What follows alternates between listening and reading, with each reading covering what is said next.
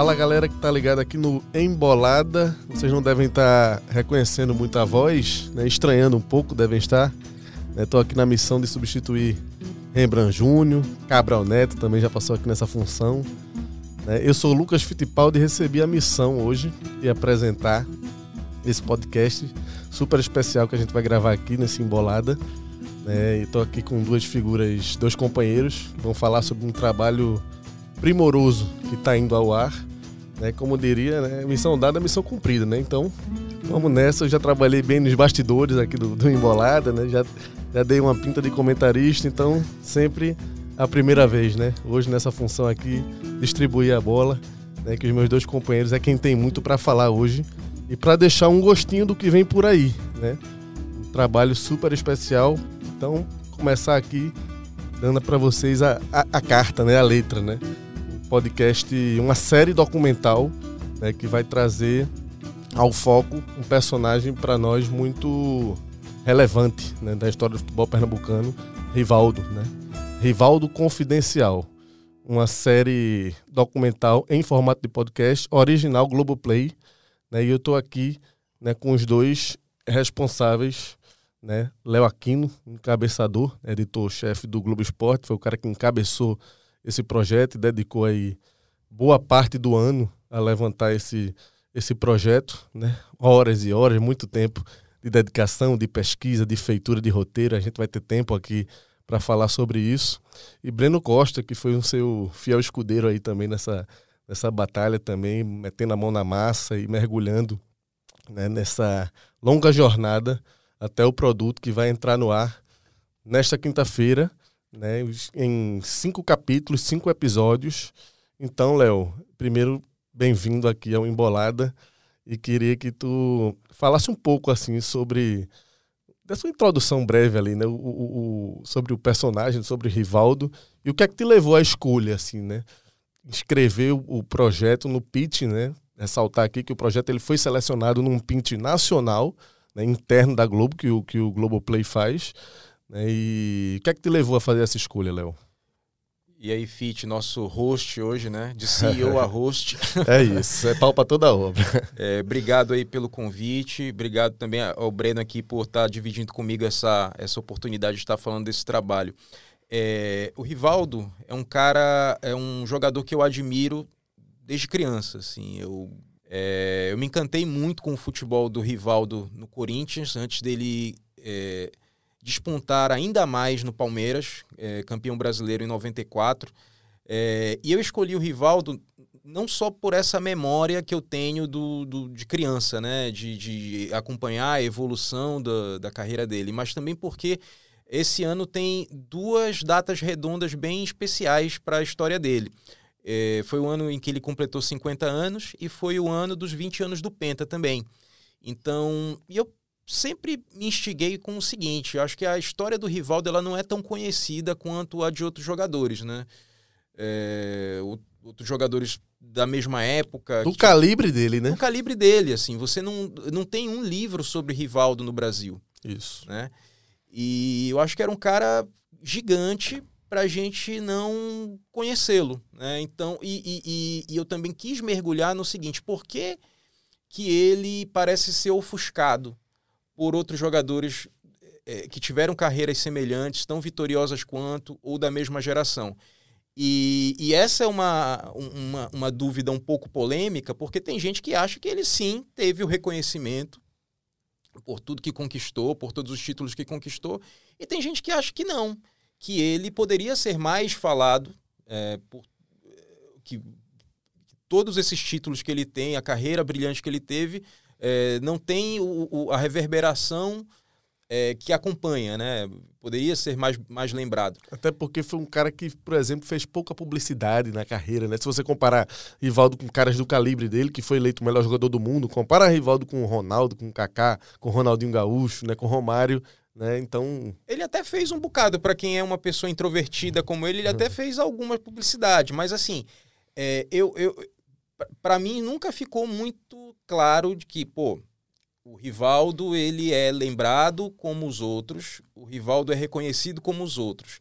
A partir dessa dúvida, eu fui atrás, fui mergulhar na história dele, né, mergulhar e pesquisar nos jornais, pesquisar aqui no acervo da Globo, ouvir pessoas que conviveram com ele, tanto no futebol quanto fora do futebol, para entender por que, o que, que o Rivaldo tem é, para ele ter essa dúvida sobre o reconhecimento dele, né? Então foi isso. Acho que ele, e, e, por contar uma história que parte de um personagem pernambucano, mas que é, é internacional, como o Rivaldo é, foi uma, um, uma das coisas também que me levou a inscrever esse projeto no pitching. E aí o, o, o projeto passou, nós fomos contemplados e é, passamos o ano todo aí trabalhando em cima disso. E eu abri o programa, né, falando da relevância do Rivaldo para nós, porque o Embolada é um programa produzido, né, que essencialmente sobre o futebol de Pernambuco, né? A gente está no clima da Copa agora, tiveram alguns episódios dedicados à Copa do Mundo, mas tem muito isso do orgulho nosso, né, de ter um cara com a relevância de Rivaldo para o futebol mundial, de ser um pernambucano. Né? E Léo, para quem não sabe, é um paraense, mas que já está aqui há muito tempo né, em Pernambuco, então a gente já considera como um pernambucano, né? Então é nosso, né? Rivaldo é um personagem dele também. Né? Passaporte né? pernambucano, já há 11 anos de, de Pernambuco já, já me considero. Exatamente. Naturalizado. E a gente está nesse período de Copa do Mundo, então assim, tudo a ver, né? É, vai entrar na quinta-feira, né? A gente está gravando aqui quarta-feira né? Então, não, terça, né? Então, assim, depois de amanhã. Dia 8 de dezembro. 8 de dezembro. Depois de amanhã, no dia 10, né? Não, não vai, vai, vai entrar no é dia estreia, 8. É. Isso. Já me embananei todo aqui, mas no dia 8 é a estreia no Globoplay. Se você estiver escutando antes ou depois, né? Ficar fica claro aqui. E aí, Breno, nesse clima, nessa efervescência da, da Copa do Mundo, a gente tem um cara que foi tão importante né, nas conquistas do Brasil, que vestiu a camisa da seleção, a camisa 10, né, em duas Copas seguidas, sendo o craque da Copa de, de 2002 do Penta para muita gente, né, tendo sido o melhor jogador daquela Copa para muitos analistas. Né, como é que tu recebeu esse convite de poder também estar tá junto, estar tá trabalhando, como é que foi esse processo e estar tá ajudando aí a deixar um trabalho que eu estava até comentando com o Léo. Isso é o tipo de trabalho que chega e fica. Né? A gente que é jornalista, assim, alguns trabalhos, alguns raros trabalhos que a gente tem a chance de fazer, tem essa satisfação né? de, de realizar algo que não vai passar, simplesmente vai ficar. Né? Para quem um dia quiser saber, quiser conhecer mais quem foi Rivaldo, que foi, vai estar tá sempre lá essa série. Então, como é que foi para tu receber esse convite, Breno? Breno Costa, que é editor do Globo Esporte, companheiro antigo de longa data, já trabalhamos juntos em jornais, muito dedicado à pesquisa, estuda muito sobre futebol. Fala aí, Breno. Primeiro, agradecer o convite, dizer que é uma honra. Esse embolado é meio lado B aqui, com três figuras que não estão muito por aqui. Mas, assim, foi uma honra também é, essa parceria aí com o Léo ao longo de, dessa temporada aí. Uma temporada que a gente conseguiu é, estudar a fundo Rivaldo, a biografia de Rivaldo. A gente também produziu recentemente um documentário para a TV que fala do comecinho da carreira dele na série Imortais, que foi pra Globo. Também tá disponível no Globoplay. Quem quiser assistir, quem não assistiu, o nome é O Sonho de Vado. Colocar lá na busca, vai poder ver um recorte dessa história. Mas Sensacional é esse... também o Imortais. Modéstia à parte, porque estamos junto aqui, né? Mas ficou muito bom o Imortais de Rivaldo. Que é justamente isso, né, Breno? As origens dele a gente levou para a tela da TV aberta, né? exatamente. A gente pegou um recorte dessa história, mas no podcast existe um relato muito mais amplo, aprofundado, porque a gente passa pelos principais momentos da carreira de Rivaldo de uma maneira muito, muito, muito, muito detalhada, assim. Foram mais de 30 entrevistados para a produção da série. Não foram pessoas só conhecidas daqui do Brasil, por exemplo, a gente falou com Mauro Silva, com jornalistas é, renomados, mas também a gente foi buscar na Espanha um empresário dele, é, pessoas que tiveram no entorno dele. Um, um, episódio que eu tava, a gente estava comentando aqui antes de entrar, que para mim é um dos mais legais, é que trata da passagem dele no La Corunha.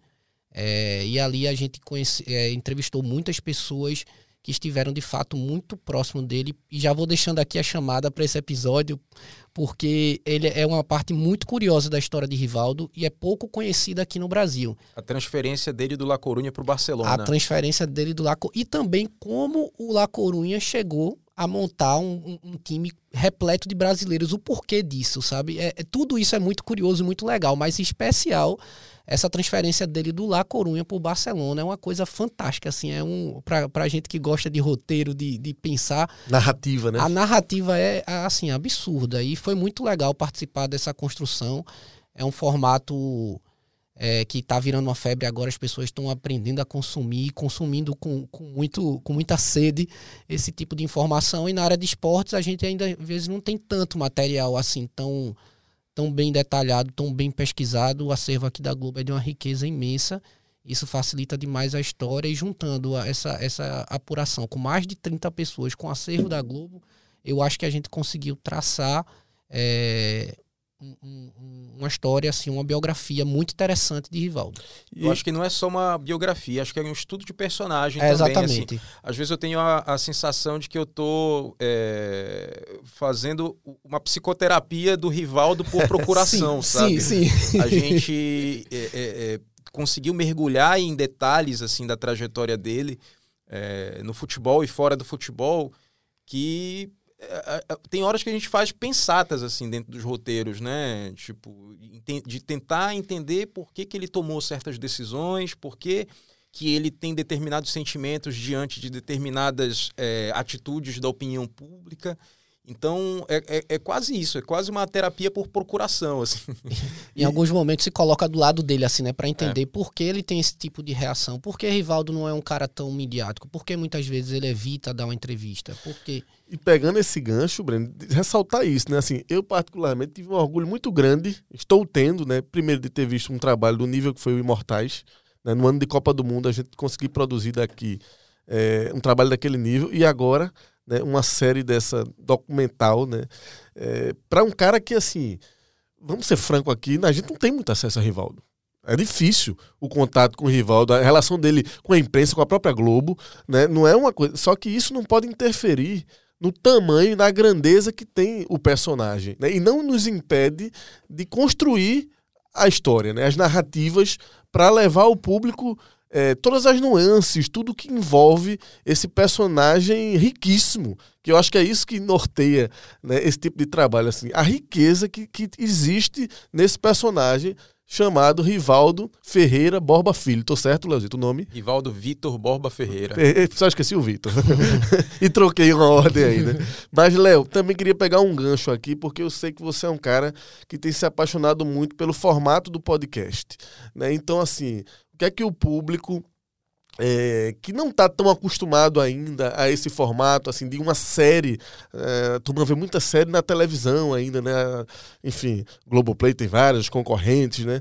É, pegou muito a coisa de série em streaming e o podcast é algo que está chegando com força aí. O diferencial, Léo, desse formato também, né? Eu acho que um aprofundamento, né? Que, que às vezes, tipo, é um produto completamente diferente do Imortais, que foi ao ar na TV aberta e seria também de um documentário que fosse para o Globoplay, por exemplo. Né? É, o, o, formato do podcast ele traz algumas coisas particulares, né?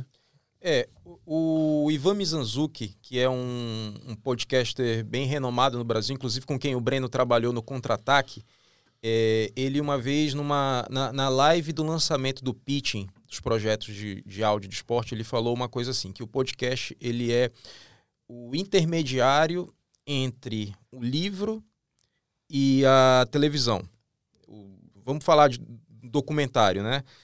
O livro ele exige que você esteja imerso é, de uma forma suficiente para imaginar aquilo que está sendo descrito em palavras. É, se você está vendo na televisão ou no cinema, a imagem já está lá, ela já está contando para você. O podcast ele está ali naquele meio termo. Então ele exige uma certa imersão para que você imagine, porque você não está vendo nada. Aguça a imaginação. É. Né? E ele descreve é, é, de certa forma, né? Não é aquela descrição ali. É, é diferente de você ver, mas está descrito. Então ele, ele tem esse, eu, isso que me fascina, assim. Ele, ele, ele não é ele ele está nesse meio do caminho sabe? E eu acho isso interessante demais. Eu acho que. A... Identidade própria, né? Com identidade Senão existe, própria. Não, não faria sentido Exatamente. existir. Né? E eu acho que a gente precisa se acostumar com o, a, a, potência do formato podcast, nas narrativas em áudio. Né? É, quando eu divulguei no, no meu Twitter que eu, esse trabalho estava saindo, eu, eu vi alguns replies é, dizendo o seguinte: ah, por exemplo, na comparação do Rivaldo com os outros caras. Ah, é, o Ronaldo teve um documentário lançado, o Rivaldo está tendo um podcast. Por aí você já vê a, a diferença da abordagem. Como se o podcast fosse, fosse um, algo, menor. algo menor. E não é. E dá tanto trabalho quanto. Né? E principalmente por isso, por você não ter o recurso da imagem, você precisa às vezes descrever. E até, por exemplo, uma das, uma da, um dos desafios que eu tive, por exemplo, foi recontar algumas. É, alguns gols ou algumas passagens do Rivaldo que são absolutamente visuais. Vou dar um exemplo. É, no episódio 3 tem é, o momento em que eu descrevo o gol de bicicleta dele contra o Valência. Né? Aquele famoso gol é, que colocou o Barcelona na Champions League, salvou de uma temporada é, é, que tinha tudo para ser um fracasso. Imagina você descrever em áudio é. aquele gol, né? Então, assim, é, é um momento em que você tenta ali buscar um pouco ali da, da literatura, né? Do, do texto poético até, mas também sem deixar a descrição imagética de fora. Sim. Então, por isso que o formato, para mim, é, é fascinante. Eu, como consumidor, já tenho o hábito de consumir já há alguns anos. E é a minha primeira experiência como produtor de conteúdo em áudio para dar um gostinho para o público que vai acompanhar essa saga, Léo, Breno, queria que vocês falassem um pouquinho da, da estrutura, né, da divisão por capítulos, como é que vai ser mais ou menos esse passeio aí por toda, por toda a trajetória, né? Ao contrário do Imortais, né, que se limita ali às origens, né, o início até ele sair daqui de Pernambuco, o, o, Imorta, o, o podcast ele vai, né, Rivaldo Confidencial, né, ele vai acompanhar toda a trajetória de Rivaldo, né? Só dois detalhes. Eu acho que Léo vai saber aprofundar melhor essa divisão, mas só para o público entender como vai ser lançado. No dia 8 já vão ao ar todos os episódios. Além do Globoplay, no Globoplay existe uma, uma para quem tiver, puder baixar o aplicativo, quem ainda não tiver, existe um, uma seção ali para podcasts exclusivos da Globo. E, e, o Rivaldo Confidencial vai estar lá. Só que também vai estar em outros agregadores de áudio, de podcast. Então, outras assim, plataformas. Outras né? plataformas. E, e aí o vai não poder... precisa ser assinante também. Pra... Não precisa, é, exatamente, é gratuito. E aí o público vai poder, se quiser, pegar os cinco episódios de uma vez e ouvir no, no de Maratonar. Aproveitar Maratonar. que é um dia sem jogo na Copa, né? É, vai vai estar tá aquela abstinência de Copa do Mundo e aí vai poder mergulhar nesse, nesse personagem. E aí sobre as divisões eu acho que Léo vai detalhar bem. Mergulhar num personagem, como o Léo falou no início, não existe um livro de Rivaldo escrito no Brasil, né, sobre ele. E acho que também não existe um documentário, um filme é, eu não sei Talvez se algum programa né? tenha sido feito alguma coisa. Mas no mas... Brasil, não, acho não. que no Brasil não. Até assim, é... programa especial é uma coisa, não. mas assim, um trabalho é, mais robusto, não. acho é. que esse aí né, acaba sendo o primeiro é, que, que, repassa a carreira dele. Né? Os episódios, assim, é, eu, eu acho que uma coisa que é preciso dizer de antemão, é, não conseguimos dar conta de tudo, né? Assim, por mais que a gente tenha a vontade de abraçar o mundo, de contar cada passo.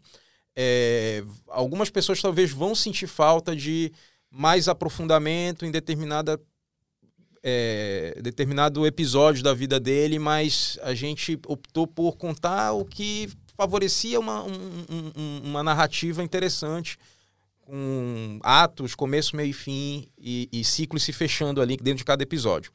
Bom, são cinco episódios, né? O primeiro, ele se chama O Craque das Sombras, e ele lança essa instigação, né? Por que, que o Rivaldo não é tão lembrado? Que aspectos de, fazem com que o Rivaldo pareça ser ofuscado por outros jogadores da mesma geração, né? É, e aí a gente entra em aspectos da personalidade dele que contribuíram para isso, né?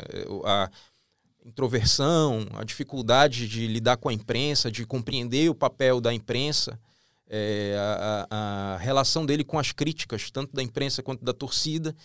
É, isso é o que norteia esse primeiro episódio. Né? E a gente tenta também mostrar é, por que, que a gente tem essa impressão de que ele é, é, é deixado em segundo plano. Assim. Eu, eu, eu conto algumas, eu leio algumas crônicas de, é, colunistas brasileiros que no auge da carreira do Rivaldo escreveram uns textos assim bem pesados para criticá-lo.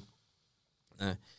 Então, e falo de eleições, é, por exemplo, uma enquete da Placar sobre a seleção brasileira de todos os tempos e que o Rivaldo teve uma, uma votação bem abaixo de outros caras da mesma época. Bom, esse é o episódio 1. O episódio 2 se chama Vado de Romildo e ele é dedicado à história é, familiar do Rivaldo. É, a infância, a, pobre, a pobreza na infância né, e a relação com o pai, que norteou é, a, a, construção do caráter do Rivaldo e até a relação dele com o filho mais velho em especial. Essa é uma parte muito tocante, né, é Léo? Assim, da, é. da, biografia de Rivaldo, né? Assim, esse, a, a perda do pai, né? É. Enfim, quem, quem escutar vai poder se aprofundar. O Imortais entrou Sim. bem né, também nessa parte, mas eu acho que o podcast vai aprofundar esse, ainda mais. Esse né? episódio é muito, muito, muito e, legal, assim. E, e, é muito. Quem tem a oportunidade de conhecer, eu acabei conhecendo porque eu li um, um, um livro produzido pelo jornal espanhol, é, uma revista, uma revista meio livro ali, pelo jornal Esporte, no ano que ele foi melhor do mundo, 99 gente achou aqui na redação, e aí fala bem sobre como é que foi, mesmo sendo uma, uma publicação espanhola, mas fala muito bem como é que foi, assim, dá detalhes desse drama que ele viveu, né? E humaniza demais, assim, o personagem. É, é uma, acho que aproxima muito, quem for ouvir vai se aproximar muito dele na questão humana. Esquece o jogador. A questão humana do personagem é muito tocante, eu acho, essa parte. Sim, sim, com certeza. O episódio 3 se chama A Gaiola de Ouro e ela é fo... esse episódio é focado na formação do jogador de futebol Rivaldo. É... desde a base do Santa Cruz. É... e eu conto em algum... que detalhes foram importantes para a construção é... dele. Por exemplo, o Mojimirim é um capítulo muito importante nessa formação. Era um clube que, embora não tivesse torcida como tinha o Santa Cruz, é, como tem o Santa Cruz até hoje, ele tinha uma estrutura muito interessante para um clube de interior. Então, é, uma equipe multidisciplinar ali que trabalhava com jogadores, então ele evoluiu muito fisicamente e taticamente também por conta do Vadão, que é, treinava o clube na época e tinha aquele esquema que ficou conhecido como carrossel caipira, um futebol muito moderno jogado pelo Mojimirim. E aí, e aí isso aqui é legal, né, Léo? Porque assim, são histórias que assim as pessoas não conhecem. Quem é que sabe dessa história? Que Vadão teve um papel crucial na formação de Rivaldo ali, sabe? Eu acho que esse, o barato bacana também do, dessa hum. série, vai ser muito isso, né? As histórias, todo mundo sabe que Rivaldo foi o melhor do mundo, foi o craque do Penta, eh, jogou muito no, no, Palmeiras, no Corinthians, no Barcelona, no, mas essas nuances, né? Entender o que tá, é o que vai trazer, é. né? E, e, tem uma história, eu vou dar um spoiler aqui, Essa que, que é bem legal, do Mojimirim, é, que pô, são coisas que a gente vai descobrindo e que são saborosíssimas, né? O, nós entrevistamos o Walter Grasma, que é um preparador físico. Passou pelo Náutico, Passou inclusive. pelo Náutico recentemente e tal. E na época do Vadão, eles trabalha, trabalhavam juntos, né, lá no Mogi. E o Walter me contou que quando o Rivaldo chegou de, de do Recife lá, é, ele tinha uma deficiência de muscular, né? O Rivaldo é muito era muito magro, e embora tivesse muito talento ali, muita habilidade, ele eh, não, não tinha mesmo vigor, o mesmo vigor físico, né? Então eles precisaram mexer, ah, vamos trabalhar o músculo e alimentação. E aí é, a nutricionista do Mojimirim colocava macarrão na dieta dos atletas. Enfim, os atletas costumam comer ali para é, é, fonte de carboidrato, é a primeira coisa que o, o, o corpo, o corpo queima para é, ter energia, né? Então, só que o Rivaldo, segundo o Walter, o Rivaldo não comia macarrão, cara. Ele não gostava de comer macarrão. E ele atribui isso ao hábito da, da, daqui do Nordeste de pô, o, o, carboidrato da refeição ser muito mais a macaxeira, né? arroz, arroz e é. tal. E ele não comia macarrão. Aí rejeitava mesmo. E aí, segundo o Walter me contou, a nutricionista do Mojimirim cortava o, o macarrão bem miudinho e misturava na comida para que o Rivaldo pudesse ter essa ingestão de carboidrato dentro da dieta é, é, é pensada aí para os atletas. Então, um detalhe interessante desse terceiro episódio, que eu também conto um pouco da história dele no Palmeiras, é, no La Corunha também, a, a parte mais esportiva da, da, da, passagem dele pelo La Corunha e no Barcelona também. E conto que no Barcelona houve altos e baixos, é, tapas e beijos com a torcida, né? Inclusive com o Vangal, Vangal, que está classificado aí, que estiver escutando o É. podcast antes das semifinais da Copa do Mundo, né? Argentina e Holanda, relação é, marcante, né? Rivaldo com o Vangal ali. Com certeza. O episódio 4, ele se chama 4 bilhões de pesetas. E eu foquei nele é, na relação do Rivaldo com o dinheiro. É, que eu, eu, sem juízo de valor, eu acho que o, o Rivaldo ele foi um cara que soube desde sempre o que o, o trabalho dele valia muito. Isso que é o interessante do, de Rivaldo também, é muito Ele- interessante isso. É, e, e- e acho que mesmo desde antes de se tornar um astro, né, Breno? Então, assim, é, eu, eu conto essa, essa história, assim, eu, eu, por exemplo, eu passo pelo Uzbequistão, né, que foi uma passagem um pouco polêmica na carreira dele, porque é um país é, que era governado por uma autocracia, que usava o futebol ali como uma forma de limpar a imagem do país no exterior. É, passo também pela, pelo início da vida dele. Por exemplo, ele não ganhava salário no Santa Cruz. E poucos anos depois. E aí, Leozito, isso aqui é interessante, né? Porque não é uma, uma linha cronológica, né? Não, não. Você vai pegando por temáticas Sim. e passeando e pela, pela tempo. carreira é. dele, né? Aí, e poucos anos depois dele ser um jogador que não recebia salário no Santa Cruz, ele era o jogador mais bem pago do mundo no Barcelona. É, e ele é, sempre foi um cara muito bom de negociação. Assim, para conseguir o que ele. Ele sempre soube muito o que ele queria. Duro. Duro e, sempre. Assim, os clubes que topavam negociar acabavam recompensados porque o cara resolvia, né? É, e, e falando dessa questão do, do dinheiro, dele saber do valor dele, tem uma história muito interessante que é um, um agente argentino que trabalhou com ele na transferência. É, para o pessoal entender mais ou menos assim o tamanho que Rivaldo teve, quem não acompanhou por, por- de perto ou esqueceu algumas coisas, Rivaldo é, recebia o salário de Cristiano Ronaldo. É isso, entendeu? Na, na época de Barcelona, para as pessoas entenderem o tamanho do personagem. E ele sabia que ele merecia receber isso. E uma das passagens interessantes é que quando ele estava para sair do Barcelona para o Milan, é, ele fez os representantes do Milan, Galliani e em Mogi, porque se quer me contratar, tá com, tá, tá com interesse, venham falar comigo.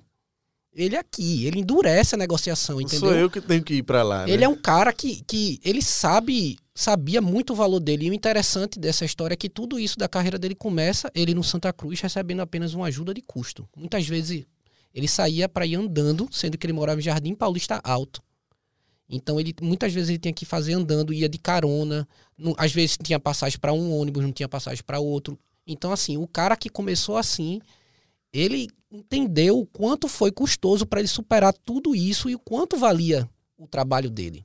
E, e esse episódio 4, ele tem também, é, talvez aqui, eu- a, a etapa mais polêmica, na verdade, da, da história do Rivaldo, que é a presidência dele no Mojimirim. É, que eu até acredito que isso não repercutiu muito fora lá do interior de São Paulo, mas ele teve questões envolvendo dinheiro no clube. Assim, ele, quando ele assumiu a presidência do clube, ele prometeu ah, que não ia se eh, de- se desfazer de patrimônio do clube. Eh, só que ele investiu dinheiro dele mesmo e nessa de tentar eh, obter garantias de que ele não ficaria sem o retorno desse dinheiro, ele colocou dois centros de treinamento do clube no nome dele. E isso foi um- uma polêmica danada na cidade, está na justiça até hoje, e tá, isso está contado no episódio 4. E o episódio 5 que fecha a série é seleção. É a história do Rivaldo na seleção e que por mais que a gente sempre a gente lembre do Rivaldo campeão do mundo em 2002, não foi uma história de mar de rosas. Muitos altos e baixos. né? Muitos altos e baixos. Teve Atlanta, em que ele foi culpado pela derrota é, na, na semifinal contra a Nigéria. Escorraçado. É, teve situações também de Rivaldo jogar demais. Porque, É porque ali Rivaldo perde a bola no meio de campo, né? Eu lembro bem desse lance, assim. Ele perde meio que cabeça baixa, que resulta no gol da Nigéria, no gol não, de é o, ouro. É o 3x2. É o 3 a 2. Nem, é, o- nem é o gol de ouro. Ah, é? Nem é o gol de empate. Nem é a ainda. prorrogação, né? O Brasil é, virou o jogo, o intervalo ganhou de 3 a 1 O gol que o Rivaldo, entre aspas, entrega é o 3 a 2 E aí, nos acréscimos do segundo tempo, a Nigéria empata. Só que, pronto, pegou pro Rivaldo. Pegou pra Rivaldo a, a- a culpa, né? Ficou. E teve um outro episódio também que é muito doloroso para a relação dele com a seleção, que é 2001. É, o primeiro jogo de Leão como técnico, Brasil e Colômbia no, no Morumbi, em que ele é vaiado. É o jogo das bandeiras jogo das atiradas, bandeiras, né? é, o jogo, ele é muito vaiado. Assim, muito vaiado, xingado. E é, ele deu declarações à época de- que foram interpretadas como se ele estivesse até questionando o próprio futuro dele na seleção, de não se ver mais jogando na seleção, o que a gente acabou vendo com os fatos que não aconteceu. Já pensou se acaba ali em 2001? Então são cinco A episódios, gente ia ser penta, provavelmente. são cinco episódios, é, eixos temáticos, não é cronológico e a gente, por mais que tenha tentado dar conta de muita coisa, é, houve fatos que ficaram de fora. Sei lá, deixa para um episódio bônus, uma segunda temporada. Tem coisa legal, é, histórias boas que ficaram de fora. E aí, Breno, queria que tu falasse um pouquinho sobre o processo de feitura mesmo também, bastidores.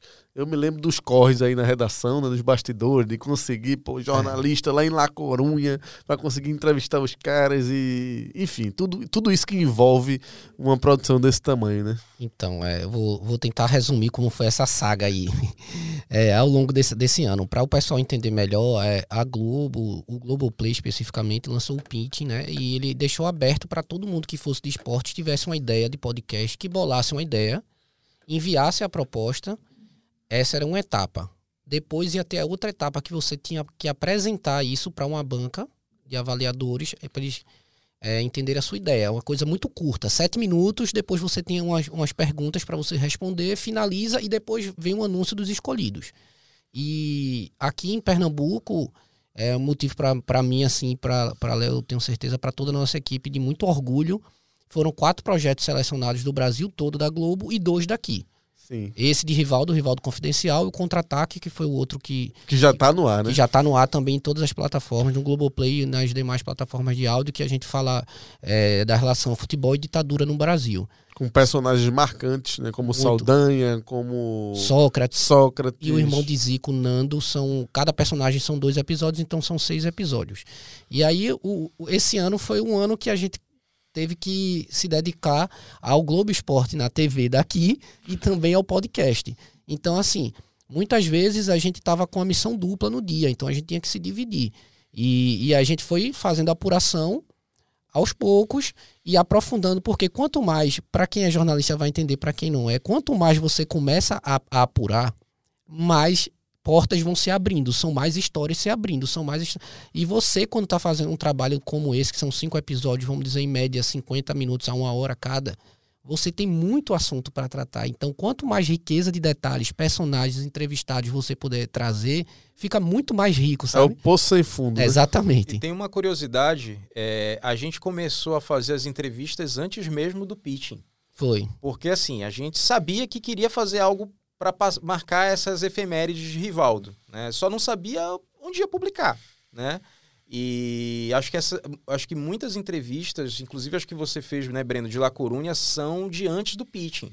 Antes. né? Então, assim, é, acho, eu lembro que quando eu apresentei a- o, o pitching, a gente já tinha feito 13 entrevistas. Né? É, e assim, então, é, foi aquela coisa, nós apostamos mesmo na relevância do, do, do, do assunto, do personagem. É, se, e se não passasse no pitch, a gente ia fazer alguma coisa. Ia dar um jeito. Ia E dar é- um jeito. E, E aquele tem essa negócio- coisa de dizer assim, pô, o cara lá, o jornalista lá de La Corunha. Quando se consegue, pra quem não sabe como é um processo desse, é, a vitória que é, o gol que é, né? Porra, conseguimos, achamos o cara, o cara topou falar, vai contar as histórias. Tudo começou, é, graças a Deus, hoje a tecnologia facilita tudo, né? Então a gente conseguiu entrevistar essas pessoas à distância, né? A gente aqui na, fe- fez chamada de vídeo e gravou. A facilidade do podcast também, né? É, exatamente. É, e acho que tem uma, umas histórias também que o, o podcast ajuda é, por oportunidades. Por exemplo, um cara que é fundamental aí na, na trajetória de Rivaldo é Felipão. Só que Felipão é um cara também pouco acessível, assim. Ele não é que ele seja inacessível, mas ele tipo limita muito a, o, o, acesso da imprensa a ele. E aí um dia é, o Tiago Medeiros, no, nossa joia, é, viajou para fazer um evento corporativo em que o Filipão ia participar também. E aí ele comentou comigo. Aí eu falei, cara, qualquer coisa que tu gravar com ele sobre Rivaldo vai ser fundamental. Assim, vai ser bom demais, assim. E aí ele fez uma pergunta para ele no momento aí de intervalo, do, depois evento tal. O Felipão deu uma respostazinha lá de dois minutos, mas que pra gente já foi um ouro. É, porque é um, uma fala inédita, em ótima qualidade do Felipão, em que ele, pô, o técnico do último título mundial do Brasil, falando o quanto o Rivaldo foi importante, dizendo que o Rivaldo foi o melhor jogador da Copa. Pra gente é uma, uma relevância tremenda. E, e, assim, e o Felipão, na época da Copa, já havia dito isso, e ele manter essa palavra 20 anos depois isso. significa, né? Verdade. Filipão é, ficou bem marcante na época, né?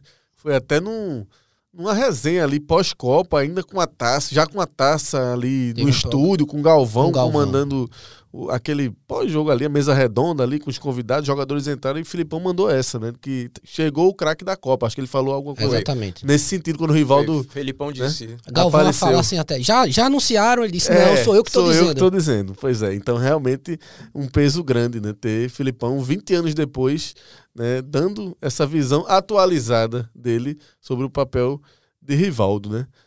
É... Enfim, senhores, eu queria que assim, a gente já está aqui com um tempo mais ou menos avançado, né? Mas eu queria que vocês reforçassem, é, cada um de vocês fizessem né, o convite que colocassem também suas considerações, algum aspecto aí que vocês acham né, legal de, de, de, colocar aqui nessa reta final para quem está nessa expectativa aí, né? Para quem vai decidir mergulhar aí nessa, nessa jornada, nessa trajetória de Rivaldo a partir do dia 8 de dezembro agora? Bom, é, eu acho que é um produto para quem gosta de futebol é, e para quem gosta de histórias humanas, né? É, se você acha que o Rivaldo de fato é injustiçado, ou se você acha que é balela essa conversa, escute. É, acho que você vai entender um, pouco da história do personagem, porque eu acho que, as, é, independentemente da sua opinião, eu acho que é uma história que é pouco contada que é pouco conhecida. E a gente fez um esforço tremendo é, de mergulhar, de pesquisar, de encontrar personagens para que essa história fosse o mais bem contada possível. Né? Para tentar preencher essa lacuna, que é um cara de relevância enorme para o nosso futebol. É, e, e que, de fato, a gente precisa contar a história dele. Foram é, mais de 30, Léo, entrevistas? Acho que 32 ou 33. Eu tô. A, a, a cabeça me pegou agora. É muita gente. É muita gente. mais de 30. É isso, é nessa história de, de entrevista que a gente estava falando agora há pouco, foi isso, assim, tipo, a gente, falando do pessoal da Espanha que a gente conseguia entrevistar, você ia para um jornalista, esse jornalista vai ter uma pessoa fundamental nessa história, que é interessante você falar. Ele foi o cara que fez a negociação do La Corunha para o Barcelona. O telefone dele é esse, mas antes de falar com ele, deixa eu consultar para saber se ele aceita falar. Aí o cara aceitou. É isso que eu acho o ouro do negócio. É. Sabe? Assim, aí você vai e acha o cara que foi o responsável pela transação de Rivaldo do La Coruña pro Barcelona, que foi tumultuadíssima. Exatamente. Quem, quem escutar o podcast vai entender o celeuma que foi essa ida de Rivaldo do, do, do La Coruña pro Barcelona de madrugada, saiu escondido, escorraçado. Não vou dar muito spoiler aqui não, mas, enfim, e você conseguir achar um cara que foi o protagonista ali, né? É, óbvio, Rivaldo era o protagonista, mas o cara que intermediou e falando, né? Então isso são algumas pedras preciosas que, que tem né, nessa, nessa série, né? Não, com certeza. Eu acho que tem muita história legal, cara. Muita história legal. E essa história mesmo do, da saída dele do La Corunha, é, com a produção, o, o, tempo da produção, a gente foi vendo que era uma história que tinha um monte de dono, né? Porque um, é, depois de um tempo, um outro entrevistado no Brasil me disse: Ah, essa história surgiu na minha casa. Eu que dei a ideia. É. Mas assim, é, é massa. Essa, essa história é uma das minhas favoritas, porque a gente tem muita, muitos pontos de vista é, contados no podcast. Então tem, é muito rica de detalhes essa, essa história. Está no episódio 4. Mas é isso, acho que o convite, o convite é esse. Eu, eu, eu e assim, Rivaldo foi injustiçado ou não foi? Olha, eu acho que foi. Assim, não, não digo injustiçado, mas eu acho que existe um pouco de má vontade da opinião pública com ele. É, e acho que ele não é muito, não é tão lembrado ou, ou, não é imediatamente lembrado como são os outros caras da geração dele. Eu particularmente acho que no Penta ele jogou mais que, que, que o fenômeno. Eu também acho. Mas é aquela coisa, eu acho que a, até a trajetória do, dos dois no Penta é muito parecida. Só que a do, a do Ronaldo ela é amplificada, né? O, o, o, Rivaldo também vinha de lesões que não eram tão graves quanto as do Ronaldo. Ele também chegou no momento da convocação questionado, ameaçado, né? ameaçado de ficar fora da Copa, assim como o Ronaldo. Ele jogou demais na Copa, assim como o Ronaldo. Só que o Ronaldo fez oito gols, dois na final. Com participação direta de Rivaldo. Participação direta de Rivaldo, mas artilheiro da Copa tá Sim, lá, Ronaldo. A gente tem a tendência de achar que o artilheiro sempre vai, vai mas o... até a, a, antes de bater o centro da semifinal, os dois tinham cinco gols em cinco jogos, pô. Então, que privilégio foi o nosso, enquanto brasileiros, de ter esses dois caras jogando no nosso time. Exatamente. E acho que vi o próprio Ronaldo recentemente dando uma declaração nesse sentido, de é, ele mesmo fazendo questão de enaltecer Rivaldo, porque a sensação que eu tenho, às vezes, é que o próprio Ronaldo se incomoda um pouco sabe? De dizer, pô, parece que os louros às vezes vem muito mais para ele, quando o Rivaldo, assim. É, eu também, para mim, jogou mais também. A melhor Copa de Ronaldo para mim foi a de 98, não foi nem de 2002, né? Só que a quantidade de gols né, acaba, mas bola, bola jogada a mesmo. De superação, acho que potencializa também. Exatamente. A, a narrativa de é. Ronaldo é muito forte, assim. A narrativa dele tá no ar também no Globoplay, né? Fenômeno, o, o documentário do Fenômeno, que é maravilhoso, né? Mas a, a, o fato é, são dois personagens incríveis, né? E Rivaldo não pode jamais ser minimizado, né? Porque a história dele é, é fantástica. Né? Eu acho que, assim, talvez o debate se é injustiçado ou não, talvez seja aquele debate interminável. Mas é fato que a história dele não é contada, que a história dele não foi contada. Então, isso é fato. Eu acho que o, é, isso, isso é fato, Lazito. E, e para isso o, o podcast está chegando para preencher essa lacuna. E aí a gente depois continua o debate. Vai e eu acho que... que... esse é um argumento fortíssimo para essa história do injustiçado ou não, porque um cara da relevância de rival, ter eleito o melhor jogador do mundo, né, protagonista de um título mundial, e não ter um livro, e não ter um documentário até hoje, e não ter um, um aqui no Brasil, tendo, tendo tido na Espanha, né? Na Espanha sim, tem uma biografia dele mais consistente, né? Teve esse outras publicações, né? Possivelmente algum documentário, não sei, mas. Na verdade, na Espanha, o que eu encontrei, fora aquele livro que você mencionou, foi um livro de memórias. O Rivaldo. É, primeira pessoa, né? Em primeira pessoa, com um jornalista espanhol ajudando ele a escrever. Agora, sim, é, ele, ele foi lançado em maio de 2001, ou seja, antes, da antes do Penta. E ele é muito focado nas mágoas do Rivaldo em cada momento da, da trajetória dele no futebol.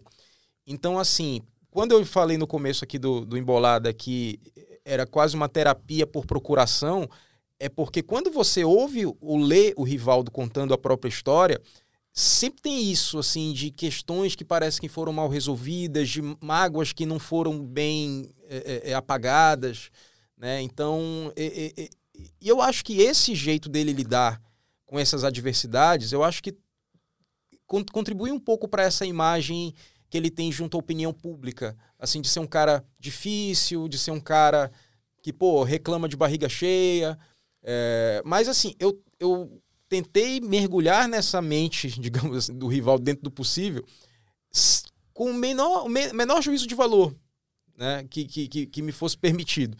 É, porque é isso, acho que a gente às vezes tem que entender a natureza das pessoas. E o Rivaldo Exato. é um cara que ele é introvertido, que ele é desconfiado, que ele não é de chegar e, e, e, por exemplo, a gente hoje em dia o debate é a dancinha na comemoração dos gols do Brasil. E, é, cara, se o cara, o cara comemora do jeito que quiser, o Rivaldo não é desse jeito, né? Então, e, e tem uma, até uma, uma frase que eu, que eu falo num dos roteiros que parece a impressão que eu tenho é que para receber o, o, o reconhecimento é, merecido, o Rivaldo parece que precisava ser quem ele não é.